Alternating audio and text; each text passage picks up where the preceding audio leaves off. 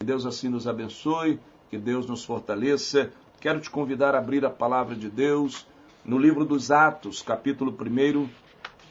Atos, capítulo 1, verso. Pretendo pregar a primeira verdade, se o Senhor permitir. Capítulo 1, versos 1 do nosso mês.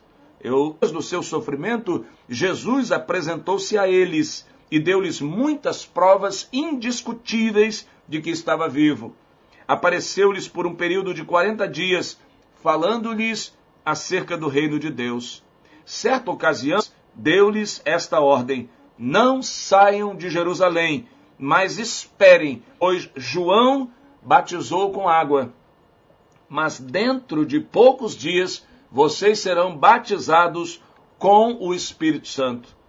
Então os que estavam reunidos lhe perguntaram: Senhor, é neste tempo que vais restaurar o reino eu. Não compete a vocês saber os tempos ou as datas que o Pai estabeleceu pela sua própria autoridade, mas receberão poder quando o Espírito Santo descer sobre vocês e serão minhas testemunhas em Jerusalém, em toda a Judéia e Samaria e até os confins da terra. É, que todo povo de Deus diga amém, que essa palavra encontre um lugar no seu coração, queridos. Viva o poder de transformar. Fica claro que o poder para transformar é o poder do Espírito. Eu e você não temos condição, nem temos poder para transformar ninguém. Eu e você não podemos transformar a vida das pessoas. Eu e você não temos poder para mudar situações. Eu e você não temos poder para mudar nada. Mas nós, pela promessa do Senhor, recebemos poder, o poder do Espírito. E esse poder é o poder para transformar. Eu e você somos novas criaturas, graças ao poder que nós vivemos, o que é graças ao poder do Espírito Santo de Deus. Somos novas criaturas. O pecado não tem mais poder sobre a nossa vida. A morte não opera mais governo sobre a nossa vida principados, domínios, é, é, poderes, autoridades espirituais que operam nesse mundo. Como Paulo vai dizer, nos filhos da desobediência já não operam mais sobre a nossa vida, porque quem opera sobre a nossa vida é o poder do Espírito Santo. Portanto, quando falamos de poder para transformar, estamos falando do poder do Espírito. O poder do Espírito que alcança a mim e a você, através da pregação do Evangelho. Alguém algum dia pregou o Evangelho para mim e para você, e nós fomos alcançados pelo poder de Deus, como o apóstolo Paulo define em Romanos 1, verso 16: Não me envergonho do Evangelho, porque é o poder de Deus para a salvação de todo aquele que crê, primeiro do judeu, depois do grego. O evangelho é o poder de Deus para a salvação. Portanto, se nós desejamos que esse poder de Deus alcance a vida das pessoas, nós precisamos pregar o Evangelho, nós precisamos anunciar o Evangelho, mas acima de tudo, nós devemos viver esse Evangelho, a nossa vida deve ser uma pregação, a nossa vida deve ser uma demonstração desse poder, a nossa vida deve anunciar esse poder onde quer que nós cheguemos para a glória de Deus. É esse poder que agora, tendo Cristo ressuscitado dos mortos, torna-se operante na vida de todo aquele que nele crê. Poder que se configura no Evangelho, que se configura nas boas novas de Deus disponíveis a toda criatura. Portanto, queridos, o convite é para nós vivermos esse poder. Vivermos esse poder para transformar. Se nós entendemos que há questões na nossa vida que precisam ser transformadas, precisamos viver esse poder. Se percebemos que na, na nossa vida conjugal há questões que precisam ser transformadas, precisamos viver esse poder. Se é, cremos e vemos que há situações na nossa parentela, no mundo que nós vivemos, que precisam, questões que precisam ser transformadas, nós precisamos viver esse poder. E é nesse sentido que eu quero é, pregar nessa mensagem, viva o poder de transformar, algumas questões, algumas questões que vão nos ajudar a entender o que é viver esse poder para transformar. O que essa mensagem, especificamente tratada aqui em Lucas, nesse, é, é, nesse livro de Atos, traz para a nossa vida. Em primeiro lugar, eu quero destacar aqui com os irmãos que viver o poder para transformar parte da certeza de que Jesus está vivo. Vou repetir para você. Viver o poder para transformar parte da certeza de que Jesus está vivo. E eu tenho que perguntar logo para você: você crê que Jesus está vivo? Você de fato acredita que o Senhor da sua vida é um Senhor vivo e não morto? Tudo parte dessa certeza. O verso, o texto que nós é, lemos aqui, é, é, o texto, é, Lucas, ele vai é, ter o cuidado de dizer o seguinte, veja no verso 3 o que, que ele vai falar. Depois do seu sofrimento, falando de Jesus, depois do seu sofrimento, Jesus apresentou-se a eles. Não bastou apenas dizer ou prometer que ao terceiro dia ressuscitaria. O texto diz que depois do seu sofrimento, Jesus apresentou-se a eles, e preste atenção no detalhe que Lucas vai trazer, e deu-lhes, olha o plural, muitas provas indiscutíveis de que estava vivo. Apareceu-lhes por um período de 40 dias falando-lhes acerca do reino de Deus. Por tal razão, após o seu sofrimento, ou seja, após a sua crucificação e morte, Jesus se apresenta aos discípulos vivo.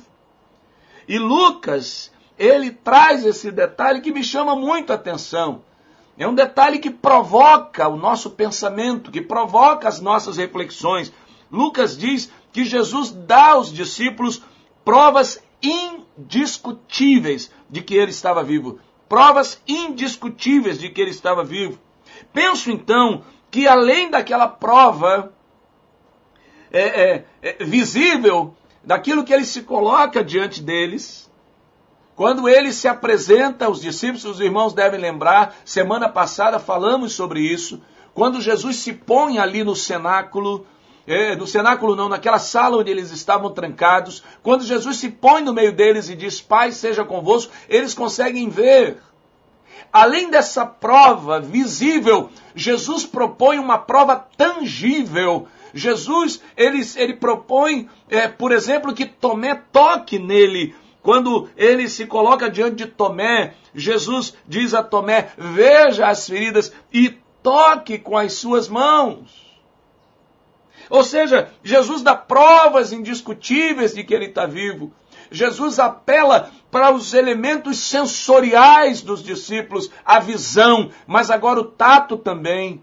E Jesus ainda provoca ainda mais para comprovar que está vivo realmente. O verso 4 vai dizer: certa ocasião, enquanto comia com ele. Sim, Jesus estava vivo comia com eles. E Jesus come para dar provas de que ele está vivo. E Jesus então permite ser tocado. Jesus então passa 40 dias. E o que me chama a atenção é isso: é que Jesus ele dá provas é, inquestionáveis provas inequívocas de que está vivo, Jesus dá provas tangíveis de que está vivo, e eu fico maravilhado com aquilo que João é, vai relatar. João escreve, é, e eu adoro, gosto muito desses detalhes da palavra de Deus, porque em cada detalhe a gente vê o cuidado do Senhor comigo e com você, a fim de que nós creiamos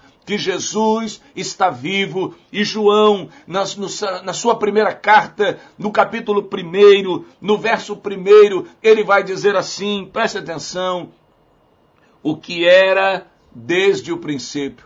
Jesus. O que ouvimos, você está vendo? Expressão sensorial, audição, ele ouviu Jesus, mas ele diz o que vimos com os nossos olhos. Ele diz: Eu não apenas ouvi, mas eu vi. Mas veja que lindo que ele diz: o que contemplamos, ele está falando de estar maravilhado em ver o seu Senhor vivo. Mas aí ele vai para um nível além. Ele diz: e as nossas mãos apalparam. Você está prestando atenção? O que ouvimos, o que vimos, o que contemplamos e aquilo que as nossas mãos apalparam. Ele diz: Isto proclamamos a respeito da palavra, ou seja, a palavra em letra maiúscula, o Logos, o Verbo de Deus, o Verbo da vida. Queridos, viver esse poder para transformar, se eu e você desejamos de fato viver esse poder para transformar, esse poder que transformou a minha e a sua vida, se eu e você somos provas vivas dessa transformação de Deus, de que esse poder é verdadeiro e ele alcançou a mim e a você, transformou quem nós éramos em pessoas novas, em novas criaturas. Se cremos nisso, precisamos cada vez mais caminhar na certeza de que Jesus está vivo.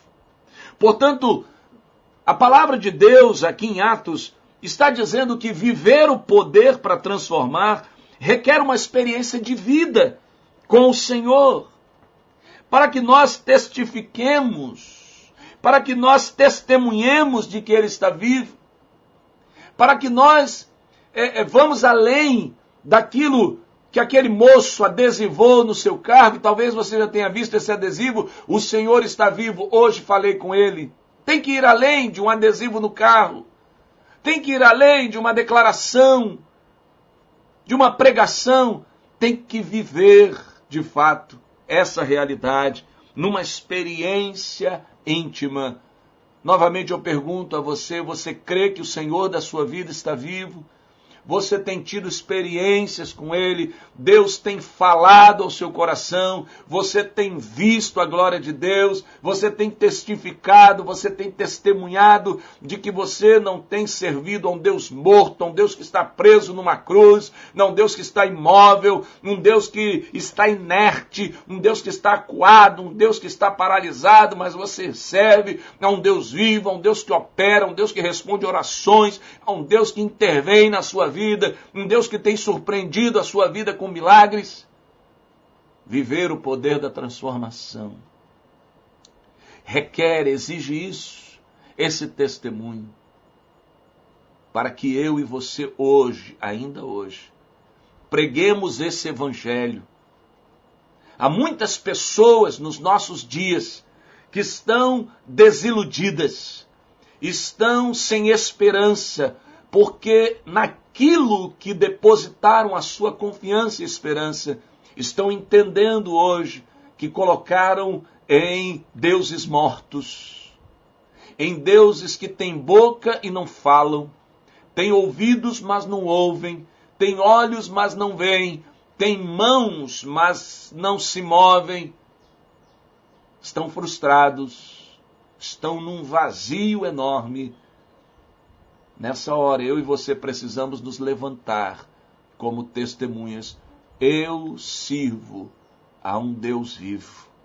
Eu sirvo a um Senhor vivo.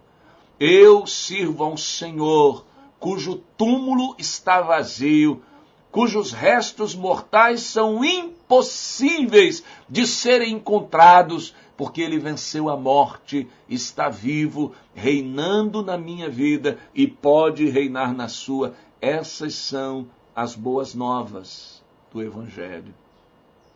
Você crê que o Senhor da sua, viva, da sua vida está vivo? Então viva esse poder. Eu quero, nessa manhã, no nome de Jesus, mais uma vez, orar pela sua vida desafiando você a conversar com o Senhor e dizer: Senhor, leva-me a essa intimidade contigo. leva-me a esse conhecimento íntimo, particular. Eu quero experimentar esse poder da tua vida na minha vida, para que através dessa experiência eu transborde e leve a outros a verdade, a certeza de que o Senhor vive e reina. Talvez você tenha sido criado no Evangelho, conhece tudo, mas não tem experiência com Jesus, com Deus vivo. Talvez você seja tido como uma pessoa religiosa, mas não transformada. Eu quero te desafiar nessa manhã a pedir ao Senhor essa experiência. Talvez você tenha caminhado com o Senhor, mas deixou que os cuidados da vida te afastassem dessa comunhão maravilhosa com o Senhor. Você quer voltar? Você quer restaurar isso nessa manhã? Você nessa manhã quer entregar a sua vida a Jesus e dizer: Eu quero esse Senhor vivo na minha vida. Eu abro meu coração para que esse poder entre e me dê vida e vida em abundância. Feche seus olhos, quero orar pela sua vida. Ó Deus amado, Deus bendito, glórias e louvores ao teu nome, porque tu estás vivo Tu estás reinando absoluto sobre todas as coisas. Obrigado, Senhor, porque nós estávamos mortos, mas o Senhor nos ressuscitou, nos deu vida, para que agora vivêssemos, ó Deus, o teu poder, a tua plenitude em nós.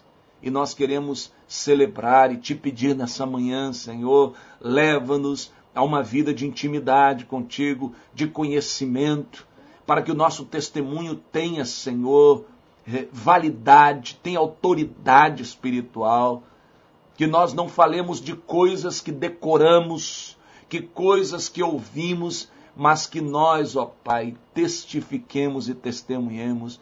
Jesus vive, reina absoluto e a nossa vida é uma prova disso. Quero, ó Deus, clamar a Ti que nessa manhã Tu passeis entre nós, transformando vidas para o louvor do teu nome. Traz salvação nessa manhã, Senhor, para este que nessa hora clama, Senhor, abrindo seu coração para que o Senhor entre, faça, faça morada e reine. Ó Deus, opera, Senhor, transformação naquele que te conhece, sabe tudo a teu respeito, mas ainda não te pertence. Opera isso nessa manhã. Opera, Senhor, reconciliação naquele que se afastou de ti, mas nessa hora quer voltar. De tal maneira, Senhor, que o teu espírito passeie em nosso meio, operando as transformações devidas, de tal forma que ninguém saia deste culto nessa manhã sem a certeza de que o Senhor vive, porque esse é o princípio básico para vivermos esse poder que transforma. Toma, Senhor, nessa manhã também te pedimos a vida da Alice, a filha da irmã Carla, Senhor, bem como todos aqueles jovens, ó Deus, crianças, jovens que retornam às aulas presenciais, que o Senhor os proteja de todo o mal, que o poder de Jesus esteja sobre a vida de cada uma dessas crianças, ó Deus. Nós as colocamos nas tuas mãos, bem como colocamos todas as famílias nessa manhã que estão precisando da visitação do teu poder colocamos todos que aqui estão, mas também todos aqueles, Senhor, que nessa hora estão precisando de uma demonstração do teu poder. O Senhor deu provas inequívocas que estava vivo aos discípulos. A tua palavra afirma que Jesus é o mesmo ontem, hoje e eternamente. Por isso, nós, em confiança, te pedimos, dá as provas a quem precisa, Senhor. Porque nós já temos a certeza de que tu estás vivo, mas das provas a quem precisa, nessa manhã, nesse dia, de que tu estás vivo, para o louvor do teu nome.